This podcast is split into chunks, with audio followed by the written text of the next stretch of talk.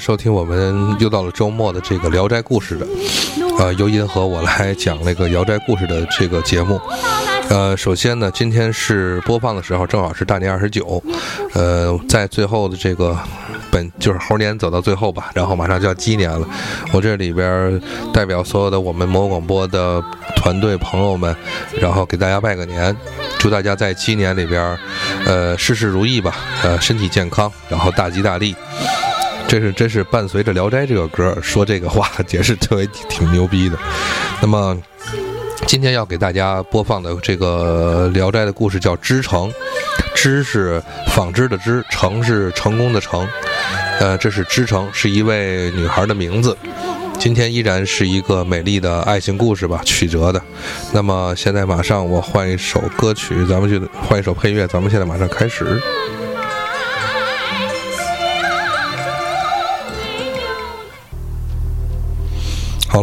织城的故事开讲。这个大家都知道，咱们中国的话，在古代传说中，海中都有龙王啊，比如说这个东海龙王、南海龙王、西海龙王、北海龙王。那么，呃，在整个咱们的呃传说的故事体系里边、神话体系里边，不仅海中有龙王，湖中、河里边、江里边，呃，这个小溪，就连《西游记》里传说井里边，都是有龙王的。那么今天的故事，我们就大大多都和这个龙宫和龙王是有关系的。那么，先放下织城这个本人不表啊，先说一个前前传的故事。在这个湖北呢，在在唐朝的时候，我们湖北有一位这个公子书生，他呢姓柳，名毅，毅是毅力的毅，柳是就是柳树的柳，柳毅柳公子。刘毅柳公子呢，呃，马就要就要马上就要去那个赴这个都城，就是长安去赶考。在唐朝的时候，我们的首都是长安，现在的西安。那么他是湖北人，就是要长途跋涉去到陕西。呃，因为是赶春闱，这个一般的那个时候的高考都是在这个春天开始。一般赶春闱的话呢，柳公子就要从冬天就要出发，从湖北向陕西进发。在走到了陕西境内的泾呃泾阳。这个地区的时候，应该是冰天雪地。他忽然发现呢，这个远处呢有一个放羊的这个呃姑娘。这个其实放羊姑娘放羊并不稀奇，但是在冰天雪地中这样冻得瑟瑟发抖的姑娘，确实太少见了。嗯，柳一柳公子觉得这个柳公子觉得很可怜吧，想走进去去搭话，想问问一个缘由吧，也是好奇。呃，走近一看。姑娘生的真是花容月貌，十分的楚楚动人，在这个风雪中冻的这个这样的发抖，这种寒意又让姑娘觉得特别可怜，看起来。而且呃，我们柳公子呢就心生了爱怜之心，呃，向走近向你攀谈，然后其实本身柳毅柳公子长得也是相貌的儒雅，是一个翩翩的君子，两个人是一见倾心吧，呃。相交的这个就是开始这个相谈，然后呢，姑娘也是觉得对公子并没有太大的戒心，所以呢，就是吐出自己的心声。原来我们这位这个普通的这个放羊的姑娘呢，她不是凡人，是这个洞庭湖。大家都知道八百里洞庭嘛，八百里洞庭湖的龙宫的三公主，这是一位龙女了，龙女公主。呃，这里边多说一句，咱们中国其实普及个小知识吧。呃，虽说八百里洞庭湖，但是洞庭湖绝对不是咱中国最大的湖。我们中国十大这个内陆湖的排名，第一名是咸水湖，是青海湖；第二名开始就是淡水湖了，就是鄱阳湖；然后是洞庭湖第三，太湖第四，往后是洪泽湖，啊，呼伦湖。这个纳木错，这就是又到了这个青海和西藏。纳木错，还有这个色林错，呃，博斯腾，最后是微山湖，这是咱们的十大湖。那么洞庭湖已经排到前三位了，可见它的水域之广。呃，洞庭湖龙宫的三公主，这个应该说是气度不小啊，这个家境也是很这个庞大的。那么公主呢？遭遇是什么呢？就是三公主呢，远从洞庭湖呢，因为结亲的缘故，远嫁给了这个泾河的龙王三太子。这个泾河呢，是在这个陕西流域。然后呢，泾泾河的这个龙宫的十太子老十啊，十可能不知道多少个儿子吧，正加一老十了。可惜呢，这个当时是媒妁之言，指腹指腹为婚这种感觉。结果呢，公主嫁过来才发现呢，这个十太子生性风流，根本就是这个一个放荡不羁的人。呃，娶了三公主之后呢，就是根本就。对三公主毫无兴趣，也不知道这个咱们的三太这个十太子对这个兴趣都放在什么地方了。这个驾鹰走狗啊，或者说寻花问柳啊，总之心思不在家里边，也不和三公主洞房，是也不回家，反正就是见不着人。我们这三公主算是守了活寡了。结果呢，你说如果要是家庭和睦还行，可是呢，这个泾河龙王这个公婆呀。对公主也不好，可能把这些泄愤的这些东西，都发在了这个这个儿媳妇身上，嗯。指派给这个公主最辛苦的活儿，你说这这个公主嫁过来，龙王他龙王也有上班是吧？呃，也要负责这个这个定时的降雨啊，四时记这个上天汇报什么这些公，咱们都在神话故事中能看见过。那么给这个公主三公主分配的工作就是冬天呢去江边放羊，而这个羊在这个龙王当中应该说。呃，故事设定中是一种神器，这种神器是让什么的？羊群呢，就代表的是云云朵，天上的云朵就是羊羊的化身。那么这个可以，他们负责就是呃积云降雨，或者是飞雪，这些都是这些羊的任务，这些羊的东西。但是中平常的管理呢，是由三公主来，那么很辛苦啊，冬天的放羊，呃。这个公主自己呢，也是非常的不平、自哀、自怜、这个自缢的这种的一个心态。她其实很想把这些事情呢，呃，实话的这个告诉给自己的家里边娘家。呃，本想这个飞鸽传书，或者说是其他的大雁呐，或者是其他呃的水禽吧，或者是这个飞禽来，想把这个家书带回给家里洞庭湖，希望让父亲看到。结果呢，整个这一片水域的这。个泾河的水域的这个水禽都不都畏惧于这个这片龙王的这个淫威，所以说不敢帮公子这个忙，导致非常的这个刚才这配乐不太好，非常的这个公主困苦，相当于完完全被受困于这个泾河流域了，陕西了。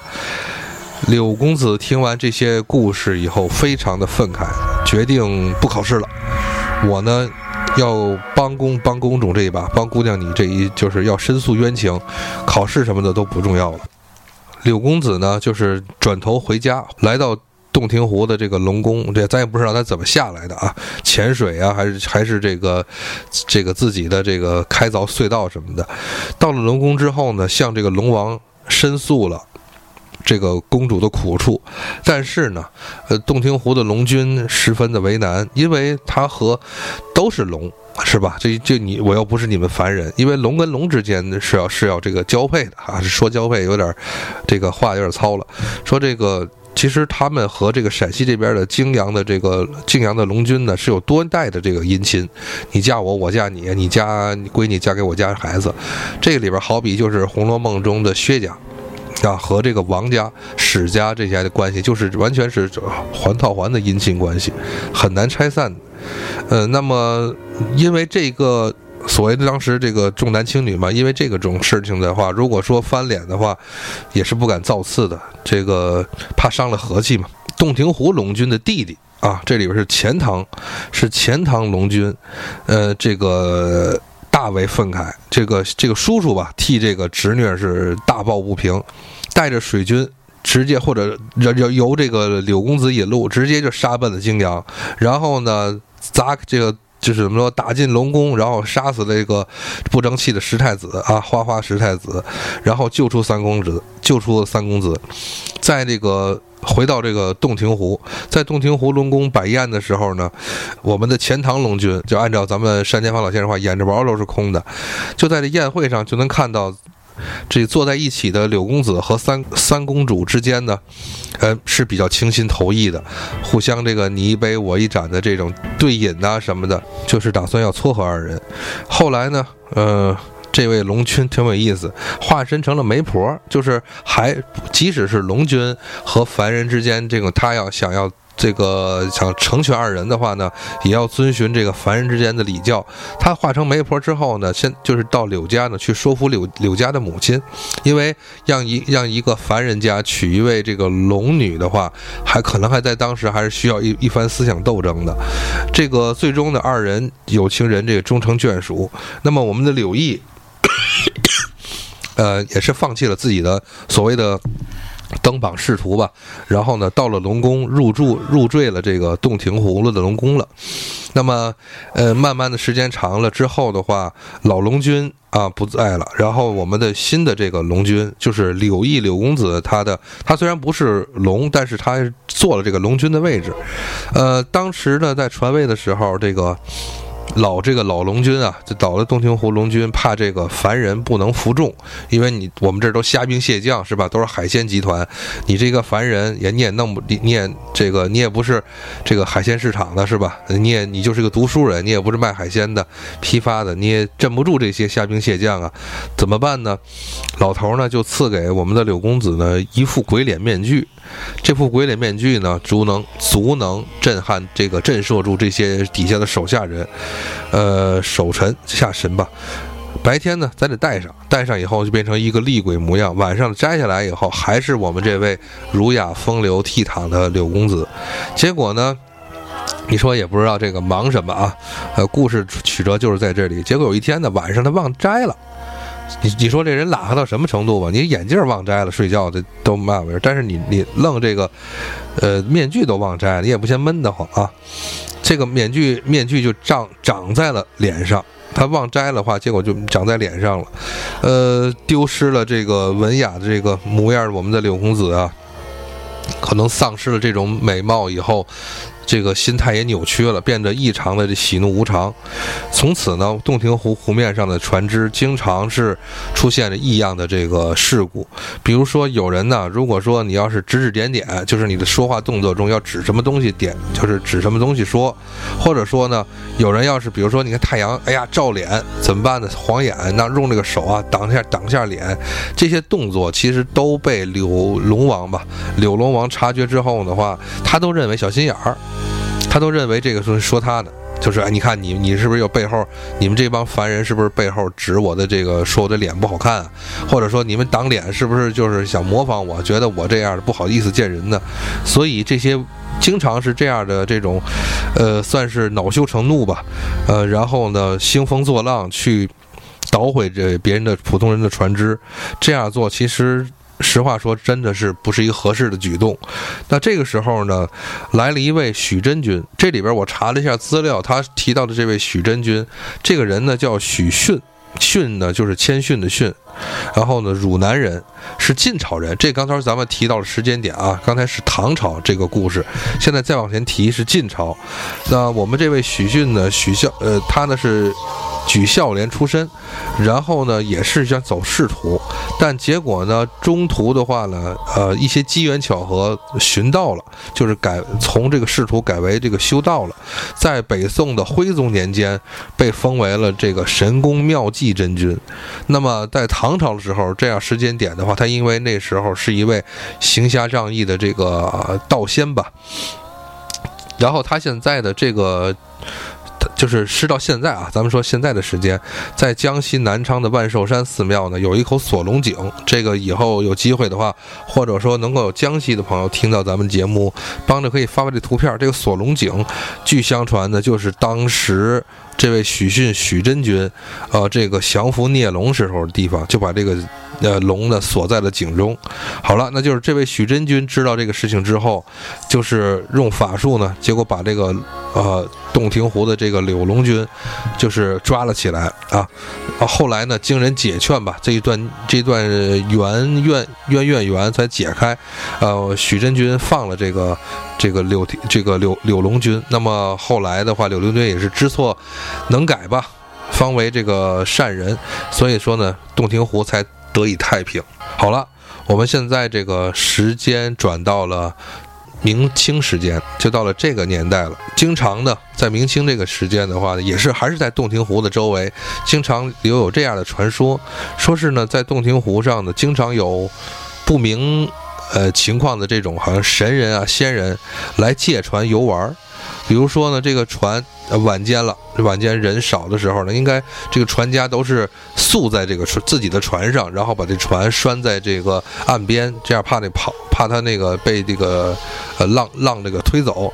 拴着拴着呢，结果呢，突然这缆绳自动就解开了，然后这个船呢就开始掉头往湖中走。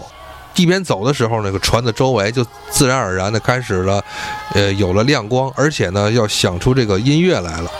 这个音乐呢，其实娓娓动娓娓动听吧，属于这个玄音妙妙曲。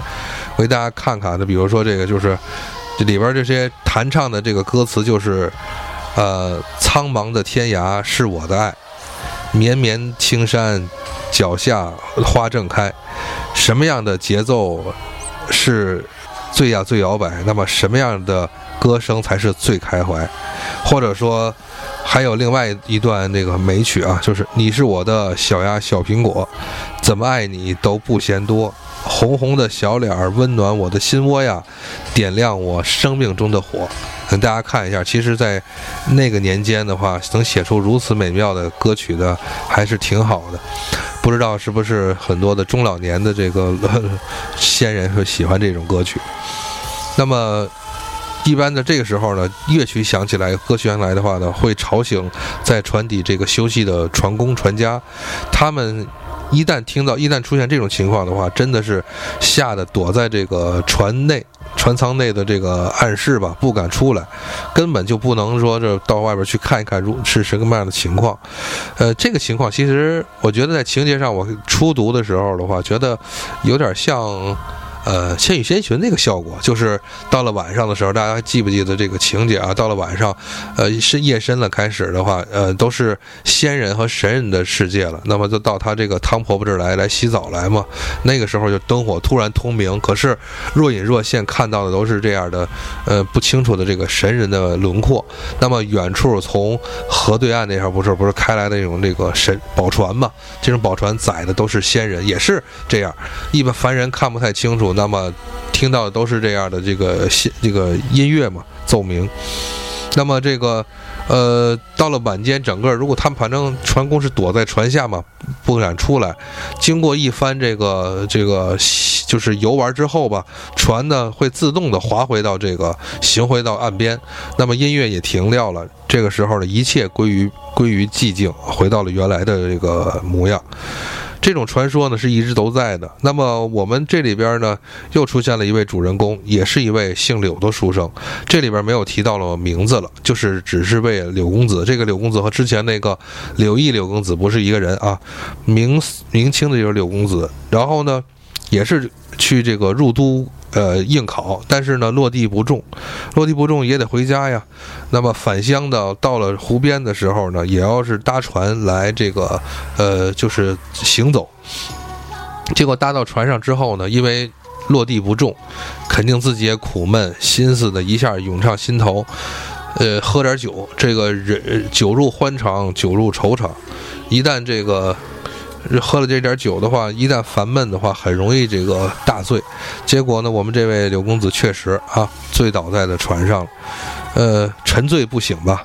忽然呢，这个又开始音乐响起了，船行至湖中，这音乐就说来就来了啊。这边又唱起来，就是你小苹果啊，怎么爱你都不嫌多，就开始了。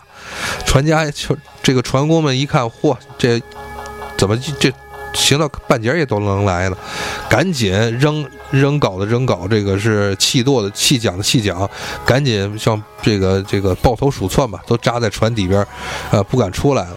就船面上等于就是我们这位四仰八叉、醉醉卧这个船头的柳公子了。呃，这个不知道过了多长时间，音乐也一直还在演奏，柳公子这边肯定是一直昏昏沉沉的，就感觉有人在推他，推了几下没推醒。那就拽着呗，打算可能拽起来他，拽得上，你能拽得动吗？是吧？咱们都有过，有时陪朋友喝多的时候，你弄不了啊，可能三四个人才能把这一个人架起来。弄不动的时候呢，一边拽着公子，就好像有人周围的慢慢的说话。结果呢，这个呃，光光亮异彩的这个光亮越来越大，音乐的声音呢也越越来越大。这个一开始拽的人呢停了一阵，后来呢又又开始抓他的手，这次呢力量比较大了，就想把他拽起来。结果呢，呃，公子醒了啊，我们这位柳公子醒了，可是呢依然是没有太大的动，就是还是这个趴卧在这个船上，但是呢已经慢慢头脑已经明白过来了。这个时候，呃。不是只有音乐了，那么一股非常浓郁的这个花香的气息，是把我们这个柳公子给熏的，哎，稍微的解了点酒气了。正在这个时候呢，他没有趴着没动，只发现呢，迷迷糊糊的在睁开两两眼啊，睁开一只，迷迷糊糊就发现了，在他身边多了很多的这个这个怎么说呢？按照不能说文词儿吧，就说这个罗衫满船吧。都是摇摇摆摆的，全都是长裙啊，各式各样的漂亮的美轮美奂的裙子，在他身边走来走去，全是姑娘。这个就是比喻起来，就是全是姑娘。哎呦，这全是香气宜人的姑娘，公子就没敢动，他也不知道怎么回事啊，而且头也疼啊，心想啊，这个是不是都是传说中的那些仙人到了？我呢，暂且先别动，先看看情况再说吧。突然啊。有人呢，就高声的，在这个就，倒不是说这种这种的，就是有多大的声音，就是说突然提到明显明确的一个名字，叫知城，这就是我们今天故事的女主角登场了。这个时候，知成呢就匆匆的，好像走到了公子的身边。柳公子呢就趴在了船这个船上不动，只是偷瞄了一下，因为看不到上边。你大家想一想，他趴着人的话，他肯定是只能看到脚脖子以下这这这一点点儿。但发现呢，确实，呃，按照古人当时的这种比喻，其实对于女性来讲，最美的部分还有一部分就是脚。那么站。织成的脚的，双脚就站在了柳公子的脸庞。柳公子一看，哎呦，脚都是香气四溢的，而且，呃，这个腿也细啊，脚脖子也也漂亮，呃，这个。古代来讲的话，这个东西女人是不能露出足的。明清嘛这一块，女人不能露出足，因为象征的也是也是女人的一种的性器官，这就就是说这个性别器官的之一了。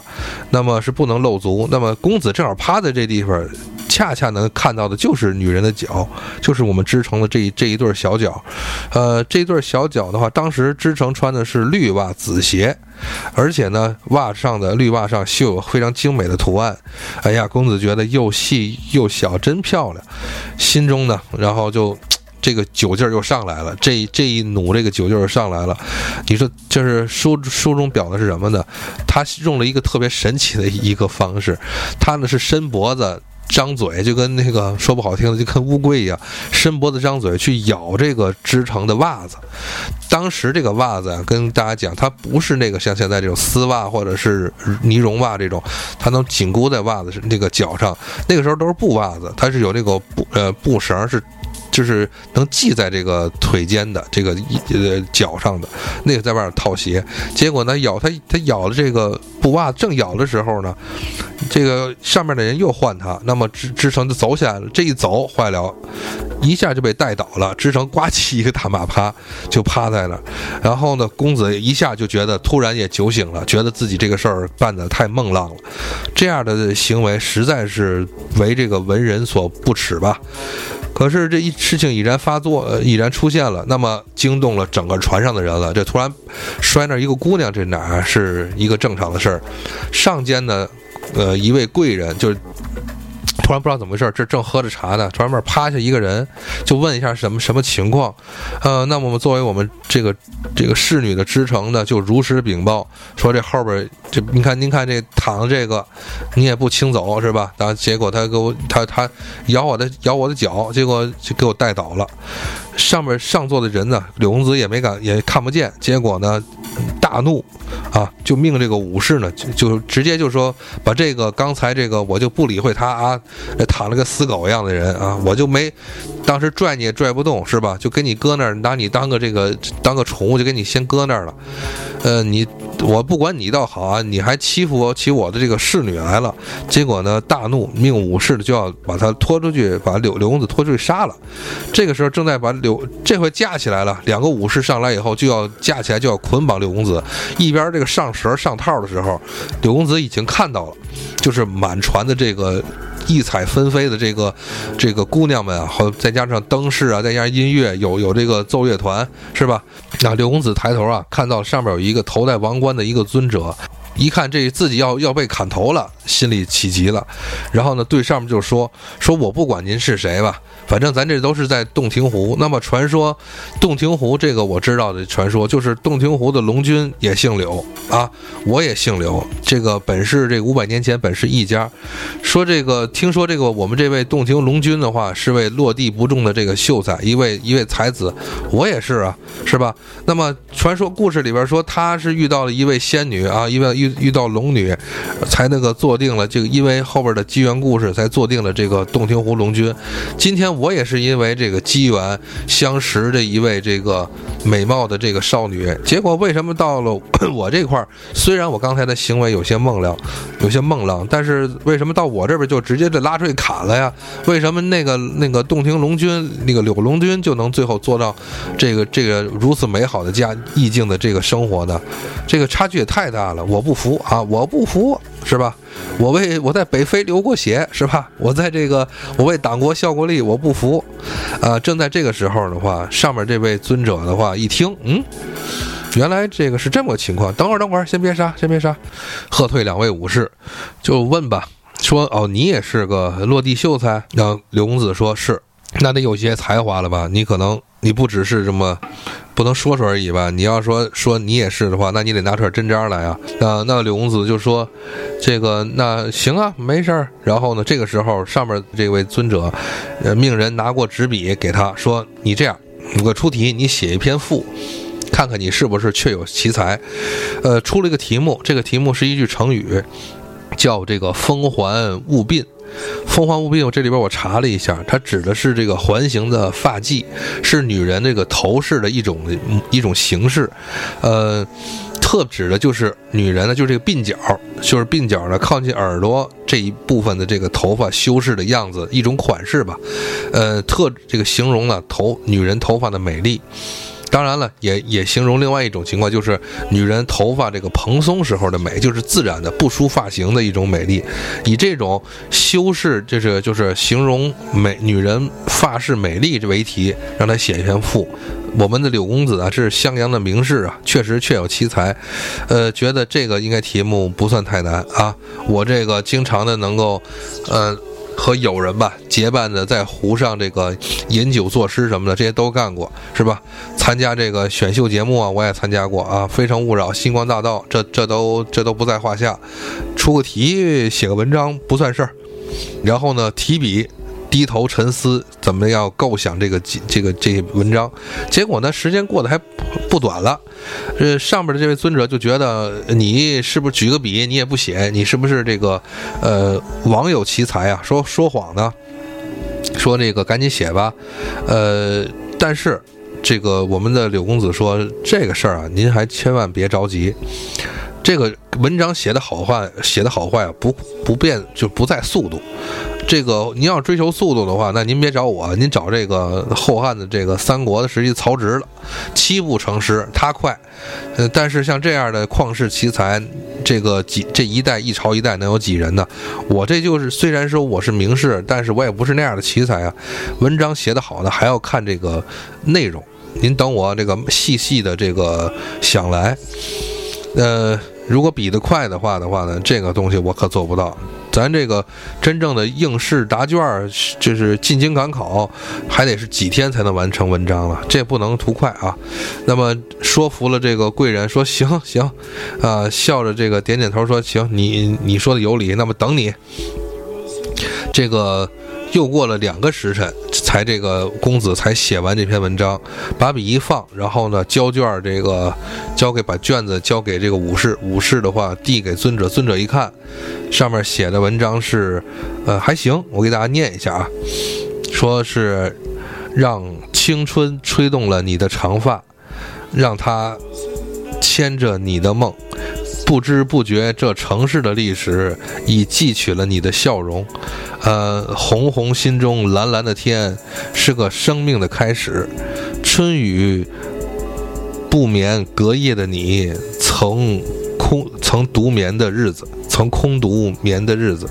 这个文章我念的不好啊，因为这是古篇，这篇这是一篇古文了，这个我也不知道该怎么断句啊。然后我们这位这个贵人，这个眼倦，这个。十分高兴吧？说行，我们这柳公子啊，不愧是名士，可能还是一位侠士。看这文章啊，我读完了以后，我就一感慨，我觉得可能你跟你跟塞北的这个这个胡斐或者是胡胡一刀这个父子大侠比较了解，要不然你也不能写出这样的文章啊。于是呢。觉得这个公子确有其才，然后呢，赐这个公子摆宴啊，赐公子这个宴席。片刻之后啊，珍肴美味，然后罗列杯盘都端上来了。在推杯换盏之间呢，就有这个有人这个有一个下官啊，侍从举着一个捧着一一册本子，然后来禀报这位尊者，说啊，这个我们这个马上这要溺亡的人名册。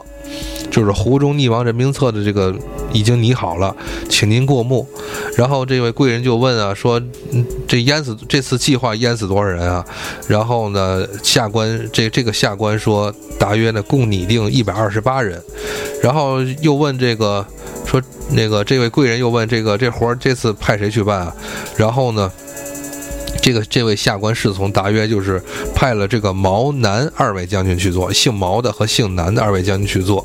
然后呢，这个一看柳公子一看人家事忙啊，就起身说：“您有公您有公务啊，我也不便打扰了，那么先行告辞。”呃，这位尊者呢，呃，在临走之前赐予的公子黄金十斤，这他这大家听一下，这个不愧是这个这个呃，要是富贵人家吧。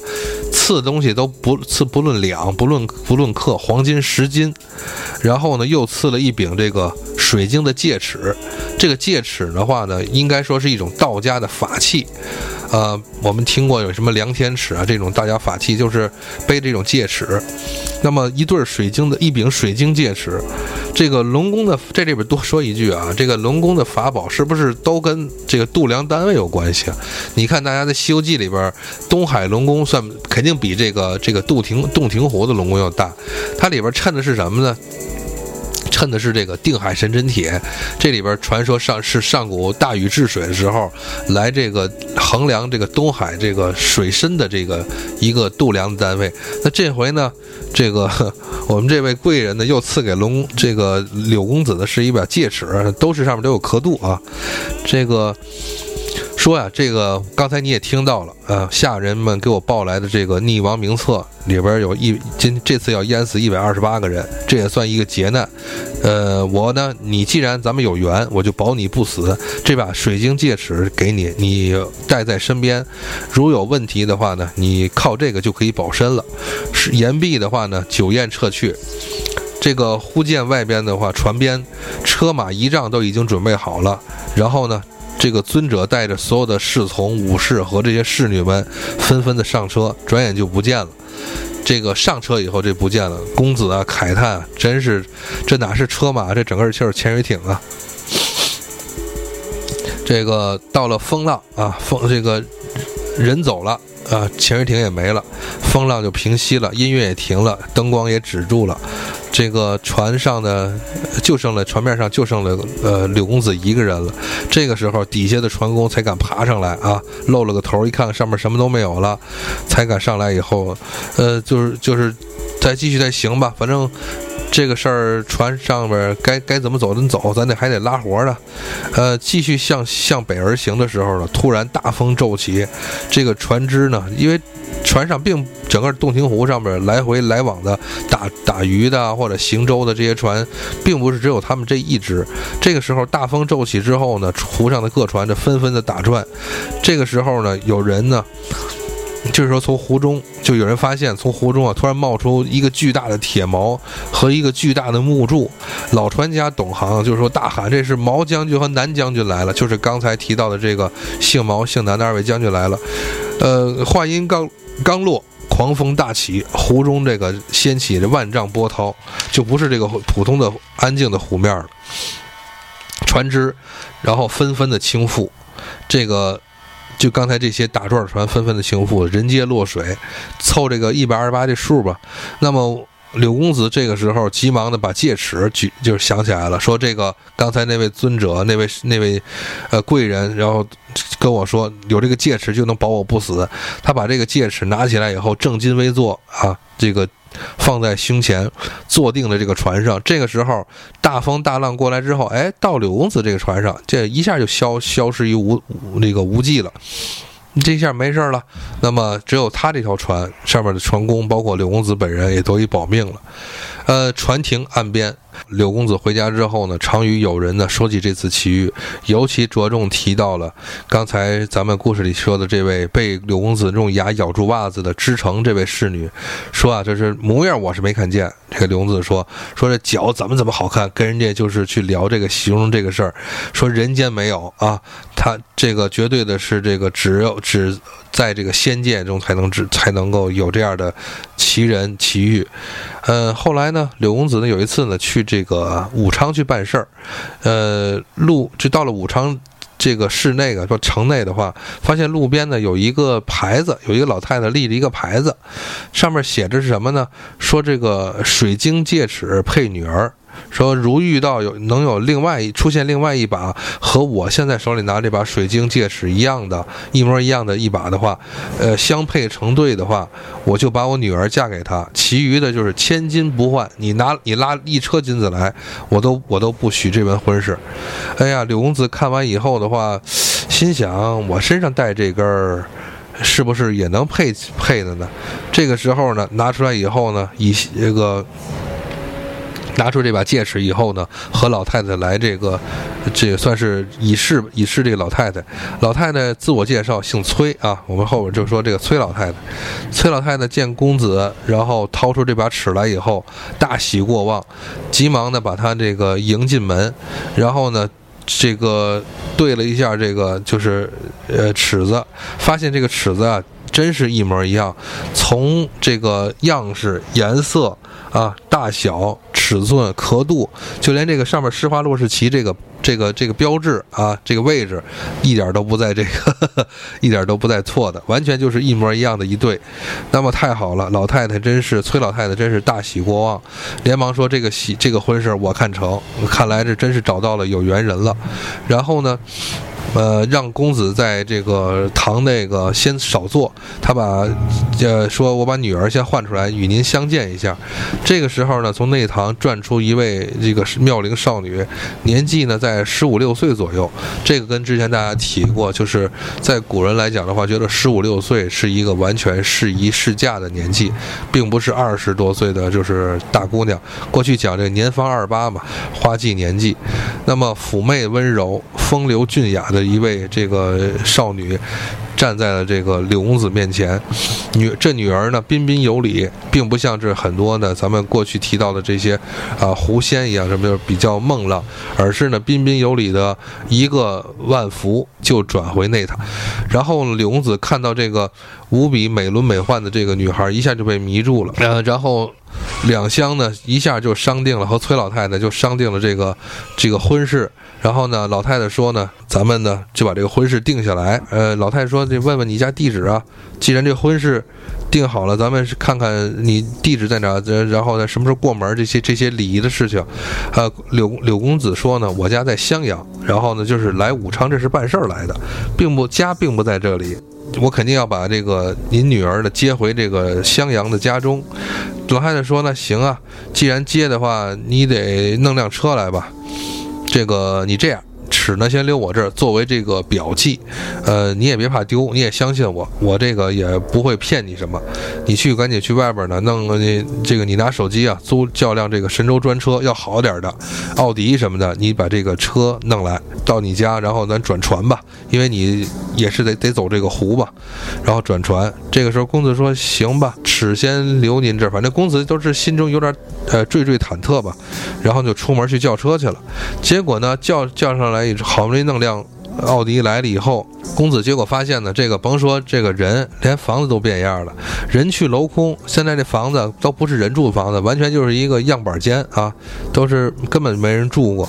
哎呀，这个公子发现原来这是遇到了奇事儿了。完了，我这尺也没了，保命的东西也没有了，非常非常的懊恼吧，呃，懊悔不已。这时候呢，天已近傍晚，只能 事儿也办完了。然后池也没了，只能这个，呃，丧丧的这个往往往回走。正在往他他往岸边这个租船的位置方向去走的时候，忽然呢，旁边跑来一辆马车，这辆马车就停在这个公子门那个面前了。车帘一掀，原来是这崔老太太，呃，笑着就问说：“这个你一定以为我是骗子吧？”呃，其实呢，就是说老太太意思就是说，其实你走了以后吧，我觉得让贤婿去让姑爷你啊去弄车不太合适。而且也不没必要的，这个车单花钱，咱们不用，家里咱有车。然后呢，我亲自呢是用我的车，哎，把姑娘就直接送到你说的这个，你说的这个岸边的这个你租的船上了。呃，你赶紧去吧。然后那个姑娘和那个丫鬟都已经在在船上了，你赶紧去吧。呃，这里边你都不用你自个儿甭担心了啊，尺子这边我留下。然后，公子这一听才知道原来是这么回事。说这怎么心中暗暗的也说说，这个老人家也是一个做事也是特别神奇的一个人吧。结果把这个，呃，要要说您您老是不是一块儿咱们到船船上叙谈叙谈？既然都已经是亲家了，我怎么也得。对您只以这个长辈之礼啊，老太太说不必了啊。那个既然呃媳妇儿都给你送过去了，你们就赶紧回家完婚吧。老太太说我自己自去，你们呃你走你的吧。公子如飞似箭的就直接奔着这个。船去了，到了船上，发现原来确实女儿啊，这位这个闺女、新新娘和这丫鬟都已经确实在船上酒酒后了。看见公柳公子来的话呢，起身相迎，然后呢坐下来的话就是聊天呗，吃茶什么的。说话间呢，公子就发现啊，哎，好像。我这个新娘子穿的这个衣服呢，和我之前那个遇到的织成特别像。后来仔细一看呢，哎，也是这个绿袜子鞋。哎呀，怎么越看是越和上次遇到的情况是一样的？变呢，这个不小心的话，可能拨了掉一个什么。茶具什么的，借这个检茶具为为故的话，低头在桌下就仔细看了一下，不料这一看呢，和当年啊这个他这个看到的这个图案一模一样，然后这个绿袜这个图案的绿袜和紫鞋一模一样。不仅如此，而且这个袜子上面还有一块破的地方，就是他之前用牙咬了这个织成的这个袜子是一样的。然后起身以后就起身。结果呢？这一高兴一起身啊，发现这个原来这个对面的这个新娘已经在冲他笑了，说：“说你这么惊愕呀？啊，你你是没见过我呀？你又不是第一次见我了。”然后公公子大声这个一叫说：“你是知成。”这个时候呢，织城姑娘就是抿嘴笑而不语。这个柳公子真是大惊啊！这个站起来，赶紧是作揖，这个行礼，说：“这个，哎呀，我此生能遇到，能再遇到你这样的这仙女，真是喜喜出望外啊！赶紧，您您给我讲讲吧，这个整个的事情是个什么样的？既然您能够，呃，能够到咱们有缘，能再相会，能够再结为连理，那么你得给我讲讲是怎么回事儿，要不然我真的是觉得这个完全是天上掉下来的事儿啊！”织城就跟他说。说，其实呢，你上次偶遇的那位那位尊者呢，那位贵人，其实就是洞庭湖的龙君啊，柳柳毅这个柳龙君。然后呢，你上次经过那一个事之后呢，柳龙君觉得确实你的遭遇和他的遭遇。总有相似之处，而且呢，你写的那个赋，你的那个才华，然后柳龙君也特别喜欢，也特别喜欢你这个写的这个歌词儿啊，然后呢决就决定呢把我呢赐给你，就把我这个他的就我作为他的侍女把我赐给你，可是呢，柳龙君，然后那个柳龙君呢，也不能说当时就能够就把就把我赐给你，为什么呢？因为我是三公主啊，现在已经是王妃了嘛，王妃夫人，王妃的侍女。这个龙君呢，怕媳妇儿，说这个事儿，即使他定板了没有用，还得回去禀报王妃知道，王妃夫人，只要王妃夫人点头，这事儿就成了。结果呢，回到回到龙宫之后的话，王妃夫人也非常高兴的同意。然后呢，你刚你之前刚刚见的那位崔老太太，那就是她，那就是我们王妃夫人三公主。哎呀，柳生大喜啊，说真是天，就是千里有缘一线牵啊！急忙这个在船上洗呃洗手焚香，这个望这个洞庭湖方向而拜，呃三拜感谢吧。后来呢，我们这位织城姑娘呢，就和柳公子成亲了。回到那个襄阳之后呢，就过起了幸福的小日子。有一次呢，织城就跟柳公子说：“说，呃，我到时间我得回洞庭湖边呢去探亲，回门嘛。到了湖边呢，我们这位织城姑娘呢，就往湖中呢丢了一只金钗。这个钗就是那种女人盘头用的。结果呢，金钗丢入湖中，就变成一只小船了。然后呢，织成呢，呃，随即一跳，呃，船和织成姑娘跳入。”船上之后，小船就不见了。柳公子说：“哎呀，这个等着呗，反正知道他是仙人啊。”这个时候呢，从远远的从远处就开来了一艘大彩楼船。这个大彩楼船的话，也是极具奢华吧，上面还是有那些这个非常那个。这个俏皮的音乐啊，都是吸引着无数这个大爷大妈的音乐。刚才我提到了，然后这个时候彩船的这个一个窗户打开，飞出一只彩鸟。这个彩鸟不是彩凤啊，就是一只彩鸟。这个船彩鸟呢落在一只小船上，哎，又变回了织城。呃，可见呢，这个织城是是彩鸟化身啊。紧接着呢，就从这个彩船里边呢，就是往外这个扔这个金银财宝。咱也不知道这个习惯什么，就是他也不派下人，也就是这个龙军呢，也不派这个下人侍从啊去端都这个端这个财宝，直接就从窗户里往外扔。结果把这些财宝呢都扔到小船上，然后呢，这个时候呃，织城就带着这些财宝小船回到了岸边，呃。就算一次回门吧，以此往复的话呢，每年。织城都要到湖边洞庭湖边来以以此来探亲，每一次探亲都能带回很多财宝。我们这位柳公子，这个从一介这个贫寒的书生，一下陡然而富，成为了一方豪强。而且他们家所趁的这些从洞庭湖这些彩船上扔出来的财宝，一般都是稀奇罕见的、少有的。那么今天这个故事就到此为止啊，织城这一段就讲到这里，最后又是一个圆满。的好生活啊！谢谢大家收听。